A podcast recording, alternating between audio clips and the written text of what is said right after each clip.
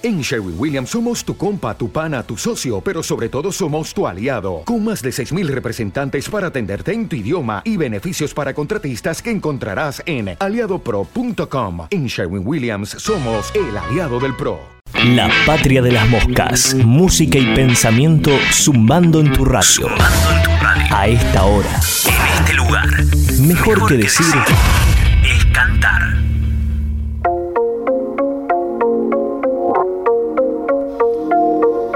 Hacemos contacto ahora en la patria de las moscas con Montevideo, la capital de la vecina y hermana República Oriental del Uruguay, para hablar con Eli Almic.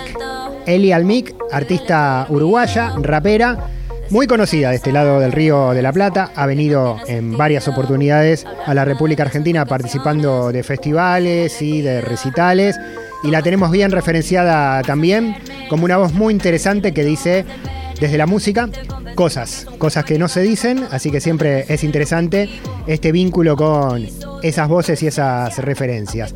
La saludamos a Eli que está en Uruguay, desde acá, desde Buenos Aires, en la Patrias Moscas, te saluda Pablo. Eli, ¿cómo te va? Hola, ¿cómo andas Pablo? Gracias por la presentación. Por favor, gracias por atendernos. ¿Cómo está Montevideo en este mediodía? Ah, está hermoso, un día primaveral, eh, estuvo medio frío, no sé allá, pero ahora está hermoso. Bien, bien, estamos más o menos igual. Bueno, nos separa tan poca distancia y no hablo solo de la geografía, hablo de la cultura, ¿no? Y del vínculo y del cariño y de la identidad. Eh, a veces nos dividen o nos quieren dividir algunas cosas, pero en realidad somos parte de una misma cosa, ¿no? Sí, yo no siento muy cerca, la verdad, y siempre me quedo con ganas de cuando voy para allá quedarme más, ¿viste? Como que es un... Nada, eso, la cultura nos hermana mucho y bueno, está, yo como vengo del país chiquito siempre me da como mucha intriga todo lo que pasa allá. Bien, estás presentando nueva música. Arrancamos escuchando eh, de cortina y ahora quedó de fondo Que te adoren y vamos a escuchar No era una pavada, que es el nuevo corte que está presentando Eli Almic. Contanos vos de qué se trata todo esto. Bueno, estas canciones son parte de un disco que voy a sacar el mes que viene el disco se llama Días Así y bueno, lo estuve haciendo, lo, terminé ahora en la cuarentena, pero ya lo venía, lo había empezado a elaborar el año pasado. Eh, y nada, tengo muchas ganas de compartirlo porque es la Eli más reciente, si se quiere. Y bueno, y como las cosas que me estuvieron pasando por la cabeza en este tiempo.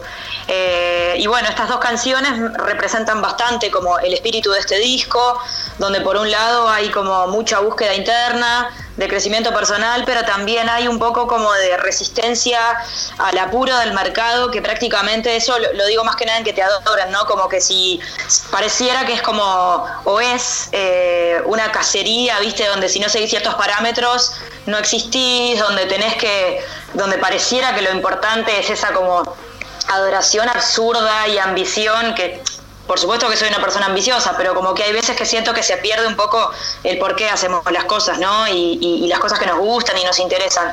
Entonces, esas presiones a veces del propio mercado, por más que vos digas, no, bueno, yo hago la mía, es como que están porque, bueno, siendo parte de la música y del mundo, eh, es algo con lo que lidio. Y bueno, está este disco como que va bastante por ahí.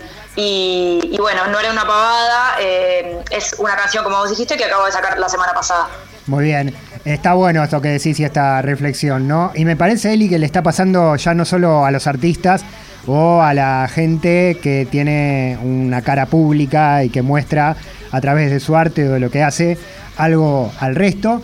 Eh, también eh, le está pasando a, todas las personas, ¿no? Como que hay una presión eh, social puesta no sé, con las redes sociales, por ejemplo, tenés que publicar todos los días algo, algo en Instagram, tenés que estar mostrando que haces algo.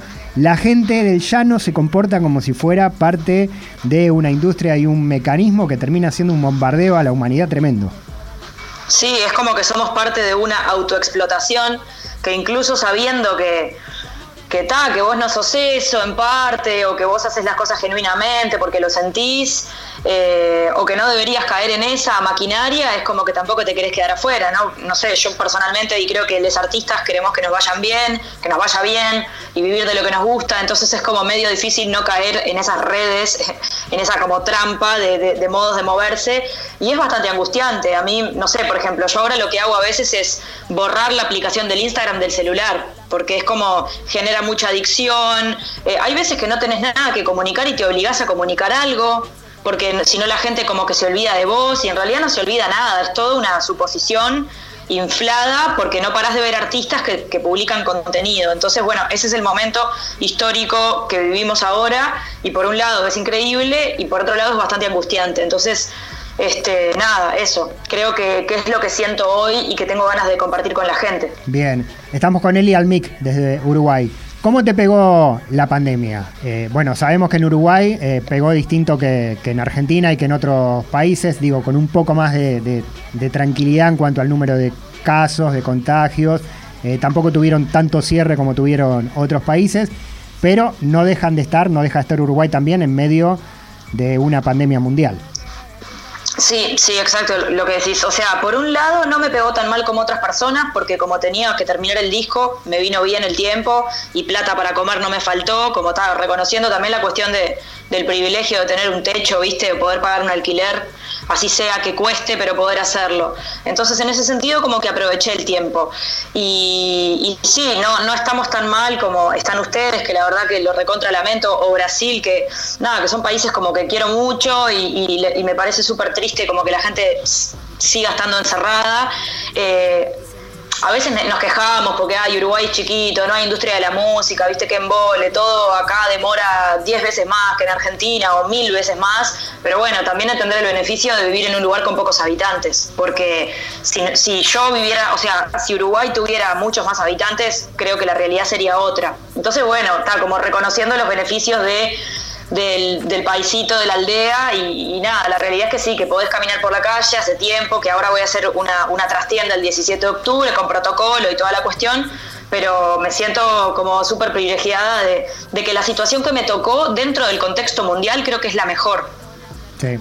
¿Cómo es esa trastienda? ¿Cómo va a ser eh, la organización del público, la trastienda de Montevideo, estamos hablando? Sí, bueno, por un lado acá hay un protocolo que la trastienda tiene que hacer sí o sí con mesas y todas las salas de conciertos ponen mesas con, con bueno, la distancia necesaria, cuatro personas por mesa, eh, yo qué sé, no sé, no te podés movilizar sin tapaboca por el espacio, los mozos van a vos, los camareros, hay como toda una cuestión capaz que no es la ideal, pero al mismo tiempo, entre eso y no tocar, obviamente que prefiero tocar con la gente sentada y recontra agradecida. Si la trastienda de acá, ponele que tiene 700, 800 localidades, acá ahora son 140. Y bueno, voy a tocar con toda mi banda, que somos, mi banda completa somos ocho personas, vamos a hacer estas canciones nuevas que, que estamos acá hablando en el programa, más un montón de canciones que ya tengo hechas, y bueno, nada, va a ser uno de los toques más largos, que, hice y hace ocho meses que no toco, así que imagínate el amor que le estoy poniendo a este show. Bien, totalmente. Contanos un poco más de, la escena de Eli Almic en vivo, porque bueno, te conocemos como rapera, te conocemos como MC, pero bueno, todo eso llevado a banda tiene un montón de otros condimentos, ¿no? Sí, exacto. Yo creo que, que Eli Almic, si hablar así como en tercera persona, es como que Sí, soy una rapera, pero también soy actriz y de hecho empecé a actuar antes que empecé a rapear y a subirme en escenario. Entonces cuando empecé a rapear ya tenía como un terreno ganado de, de una comodidad, viste, de una cuestión donde me encanta mirar a la gente a los ojos, poner el cuerpo, ir hacia la gente cuando se puede. Eh, no sé, soy de hacer muchas puestas en escena donde el público eh, no está puesto, dispuesto de una forma eh, tradicional. Como me gusta experimentar con eso porque creo que yo soy eso, soy como un híbrido entre una piba que, que actúa, que canta y que rapea y bueno, y trato como de unir esos mundos.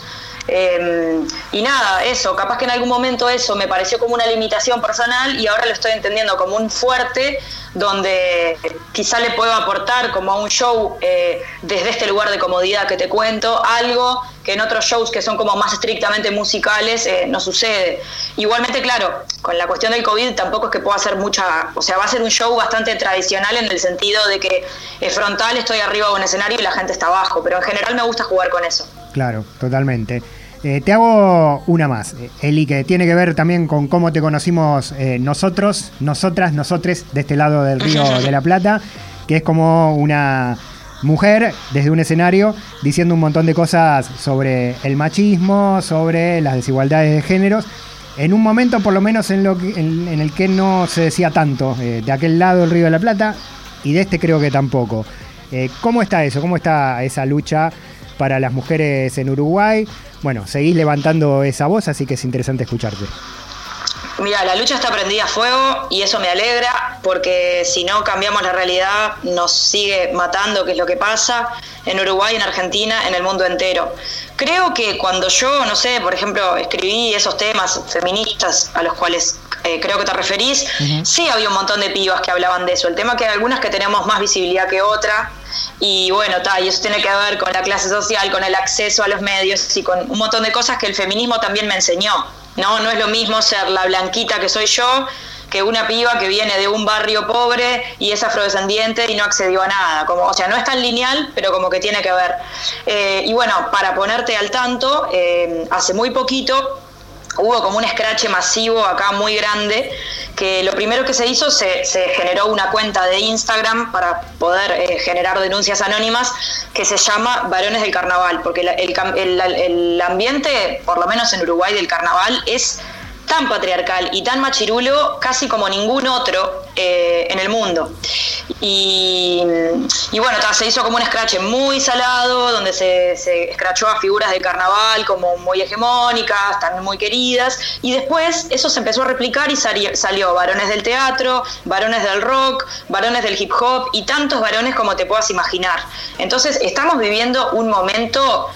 Eh, hermoso en cuanto a lucha y complicado al mismo tiempo porque es como que, no sé, hay un montón de raperos de la vuelta que fueron escrachados, que no saben mucho cómo manejarlo, eh, gente de bandas de rock muy conocidas, eh, otras menos conocidas, directores de teatro, es como que... Estoy diciendo mucho como que me tengo que sacar esa muletilla, pero estamos en un momento, creo que, de cambio y de... O sea, hay veces que no dimensionamos del todo qué es lo que se puede lograr con un scratch. Pero en un principio lo que me parece valioso es poner arriba de la mesa, esto está pasando. Y hay muchas veces que la gente dice, ah, pero esto es anónimo, ¿por qué no pones el nombre? Y porque como víctima muchas veces te tienen amenazada, porque tu abusador puede ir a tu casa, golpearte, amenazarte, intimidarte. Entonces, bueno, esa es la manera que se encontró. Y todo esto que te estoy contando es muy reciente, o sea, capaz que empezó hace un mes. Y todavía los scratches siguen.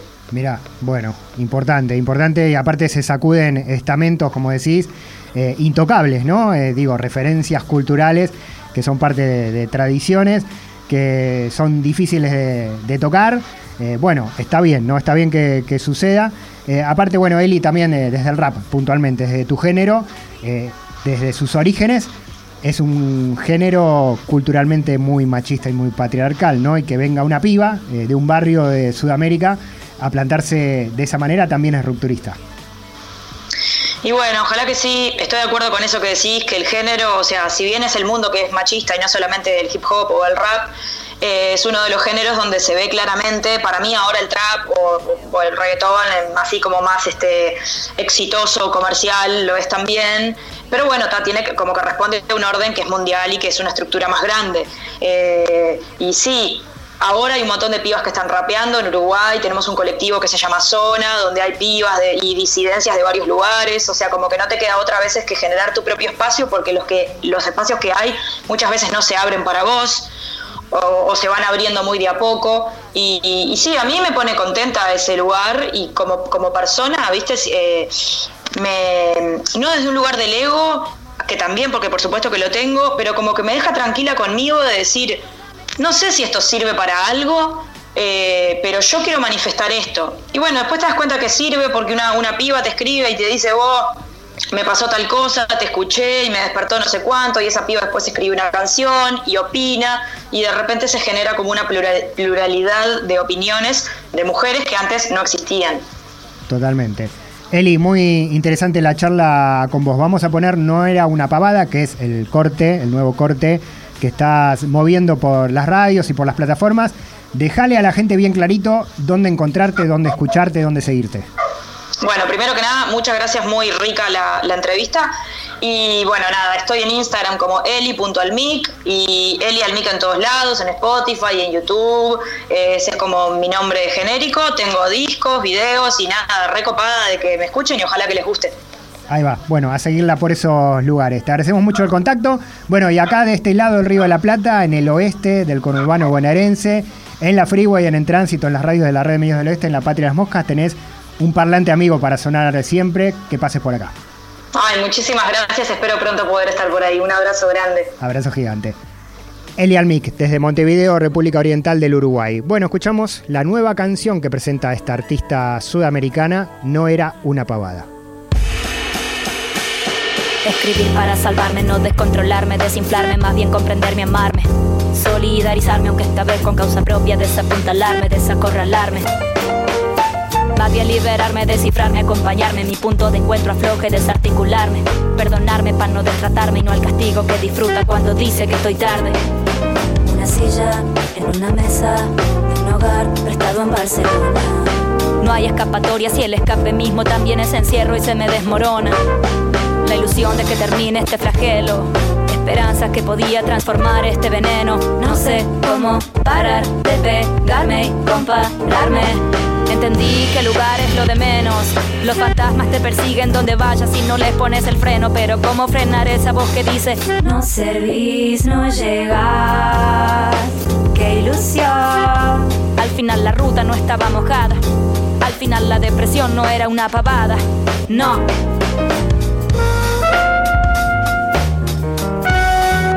Si existiera solución la tomaría entera, la abrazaría y pediría me acompañe un rato al parque, venga conmigo a tomar aire y sea consuelo o al menos en parte. ¿Quién diría que hasta acá yo llegaría y no hablo de seguidores, hablo de ciertos dolores?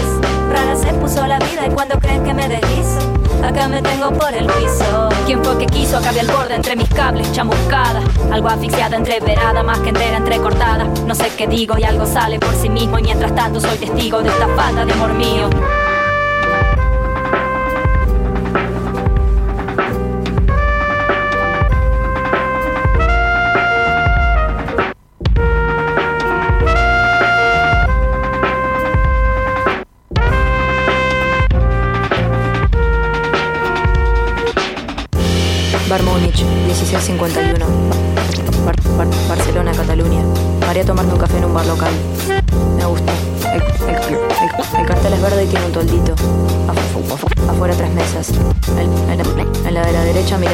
Calle hay una señora que toma un tembazo. Los, los, codos sobre la mesa y una mano sosteniendo el mentón. Típico gesto de alguien que piensa.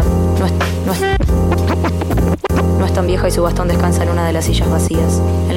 en la mesa del medio me senté yo. tengo que seguir para, para, para, para, no llegar tarde. El, café salió un euro con cinco y le di un tiente especial esta tarde de mierda.